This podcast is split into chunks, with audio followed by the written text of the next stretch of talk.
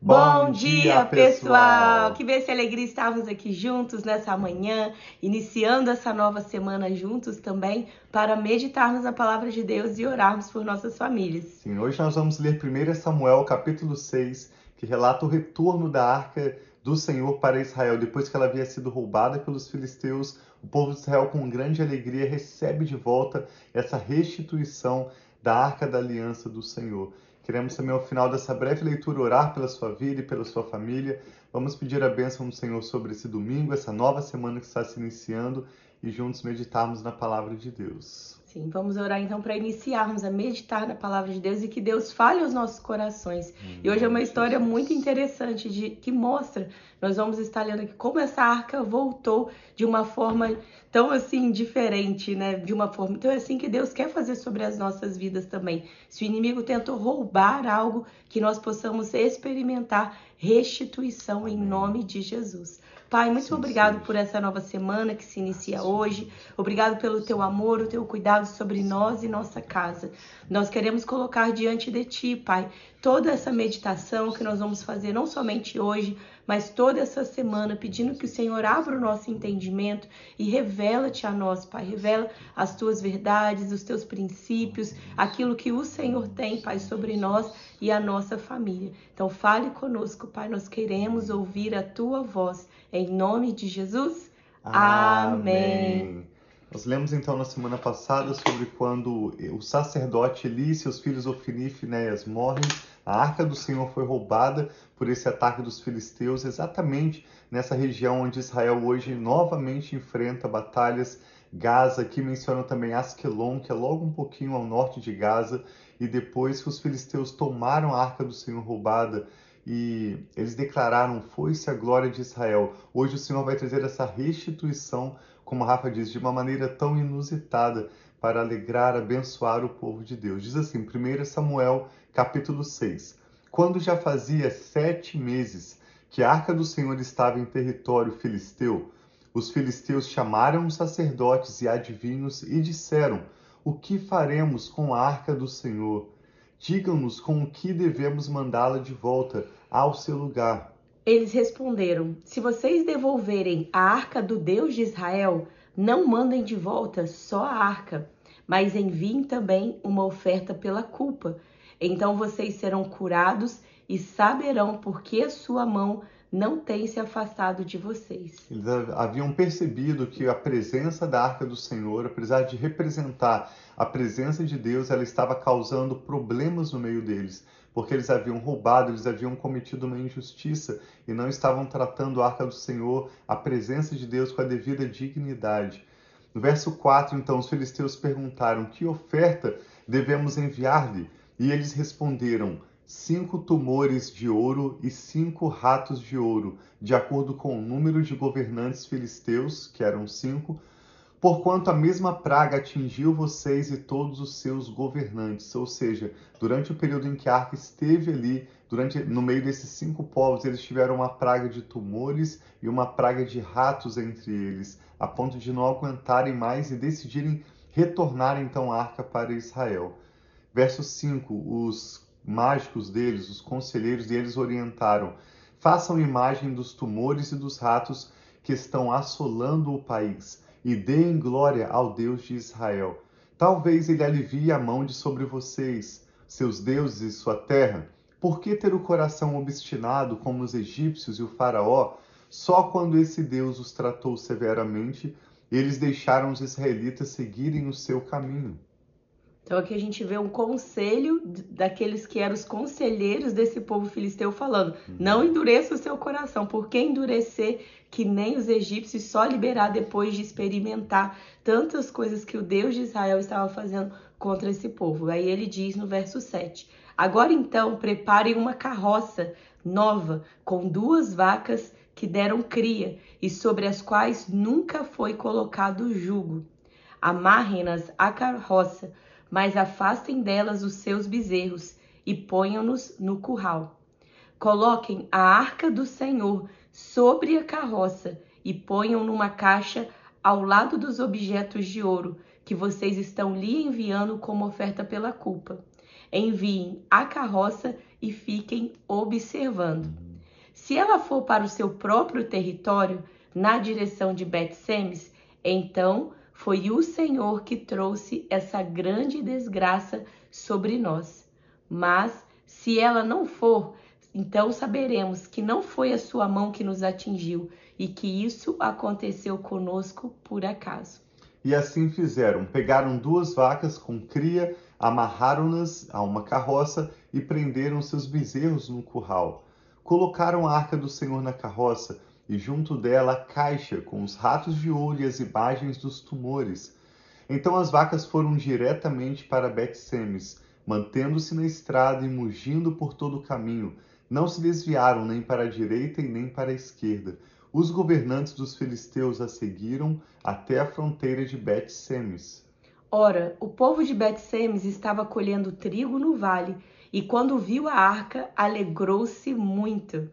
A carroça chegou ao campo de Josué, de Bet-Semes, e ali parou ao lado de uma grande rocha. Então cortaram a madeira da carroça e ofereceram as vacas como holocausto ao Senhor. Os levitas tinham descido a arca do Senhor e a caixa com os objetos de ouro e as tinham colocado sobre a grande rocha. Naquele dia, o povo de Bet-Semes ofereceu holocaustos e sacrifícios ao Senhor. Os cinco governantes dos filisteus viram tudo isso e voltaram naquele mesmo dia a Ecrom. Os filisteus enviaram ao Senhor como oferta pela culpa estes tumores de ouro, um por Asdod, outro por Gaza, outro por Ascalon, outro por Gate e outro por Ecrom. O número dos ratos de ouro foi conforme o número das cidades filisteias que pertenciam aos cinco governantes tanto as cidades fortificadas como os povoados do campo.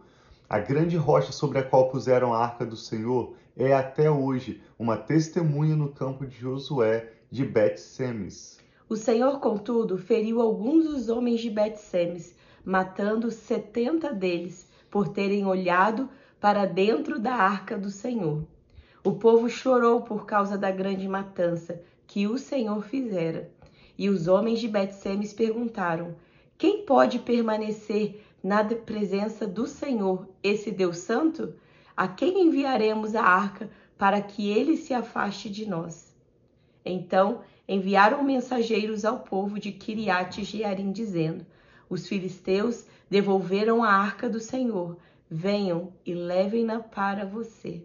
Por mais preciosa que a palavra de Deus seja, que a presença de Deus seja, em toda a sua glória, em toda a sua santidade e majestade, existem algumas pessoas que não estão prontas ou não estão desejosas de se preparar para receber essa presença de Deus. Isso é uma realidade triste, mas nós vemos aqui quando os filisteus fazem o mesmo, eles mandam essa arca embora, porque por não receber bem de maneira apropriada e digna a arca do Senhor, aquela arca, apesar de representar a presença do Deus que é tão bom, tão misericordioso, aquela arca na verdade estava gerando maldição. Eles tiveram, então, como nós lemos nesse texto, uma praga de vários ratos e de tumores entre o povo, assolando inclusive os próprios cinco governantes. E quando essa arca chega de volta a Israel, ela também causou a morte de 70 homens que desrespeitaram, abriram essa arca, que era feita de madeira de acácia, revestida de ouro por dentro e por fora, um elemento santíssimo que deveria permanecer no tabernáculo do Senhor. E esses homens olham curiosos para ver o que está lá dentro. E assim nós vemos que a presença do Senhor, com todo o potencial para abençoar, acabou causando danos a esses homens e às suas famílias, porque não trataram apropriadamente a presença do Senhor. Esse texto nos chama refletir sobre a santidade de Deus e sobre o nosso coração. Olha o que diz, eu vou reler o verso 20. Quem pode permanecer na presença do Senhor, esse Deus santo? A quem enviaremos a arca para que ele se afaste de nós? Nós não queremos de forma alguma que a presença do Senhor esteja distante da nossa família, mas sim que nós possamos pedir a misericórdia, a graça dele para preparar os nossos corações para honrarmos a presença de Deus na nossa casa e desfrutarmos da sua bênção. O apóstolo Paulo fala sobre isso em 1 Coríntios 11, quando ele orienta a igreja de Corinto sobre a ceia do Senhor. Ele diz: Cada um examine o seu próprio coração e assim participe do corpo e do sangue de Jesus, ou seja, da presença de Deus. Então, que você possa refletir, nós queremos te chamar hoje, o que você pode é, ajustar na sua conduta, na sua mentalidade, na sua casa, para que a presença do Senhor possa ser bem-vinda, trazendo bênçãos, cumprindo os planos, os propósitos que Ele tem para você, para nós, para cada uma das nossas famílias.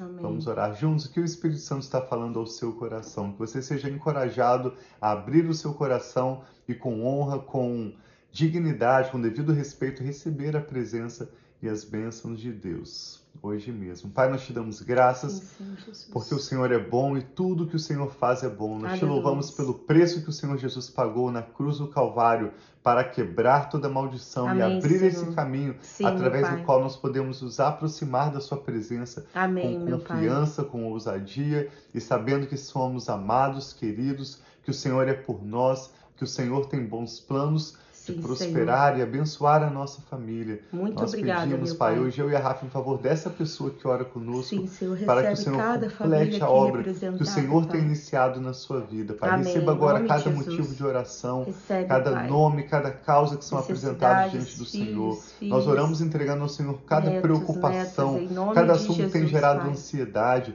e pedimos, ó Pai, que o Senhor receba esse assunto, receba essa causa sob os teus cuidados Amém, e nos ajude, Pai, a termos sabedoria do Senhor e graça para acolhermos bem tanto a presença do Senhor como os seus planos e propósitos, as decisões que precisamos tomar nesse dia, que toda a nossa vida resulte em glória para o teu nome. Sim, que o pai. Senhor possa manifestar as tuas bênçãos sobre os nossos lares, nos dê sabedoria, nos dê os relacionamentos estratégicos para manifestar os teus planos em nossas famílias de forma que em tudo, através da nossa história, o teu nome seja glorificado, a tua Amém, presença Senhor, seja assim bem-vinda, assim honrada, exaltada de forma apropriada como o Senhor merece. Oramos pela tua bênção sobre esse dia de domingo, sobre essa semana que se inicia. Continuamos orando por paz sobre todas as nações, sobre todos os povos. Que o Senhor complete, Pai, a obra que o Senhor tem iniciado. Sim, Manifeste Senhor. o teu reino. Cumpra a tua vontade aqui na terra como é feita no céu. Oramos por paz em Israel, como a tua palavra nos orienta. Que o Senhor tenha misericórdia, Pai. Sim, pai. Em nome de Jesus, e responda a oração do teu povo.